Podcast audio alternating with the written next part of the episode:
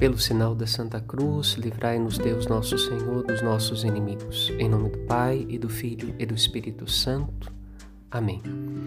Jesus continua no Santíssimo Sacramento, mesmo que não possamos ir até ele.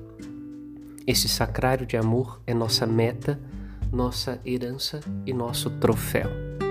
Nossa meta, pois em direção à comunhão eucarística caminhamos todos na igreja nossa herança, pois tendo sido enxertados na videira verdadeira que é Jesus, não há outro bem mais digno e mais elevado que Deus mesmo no dom da vida de seu Filho.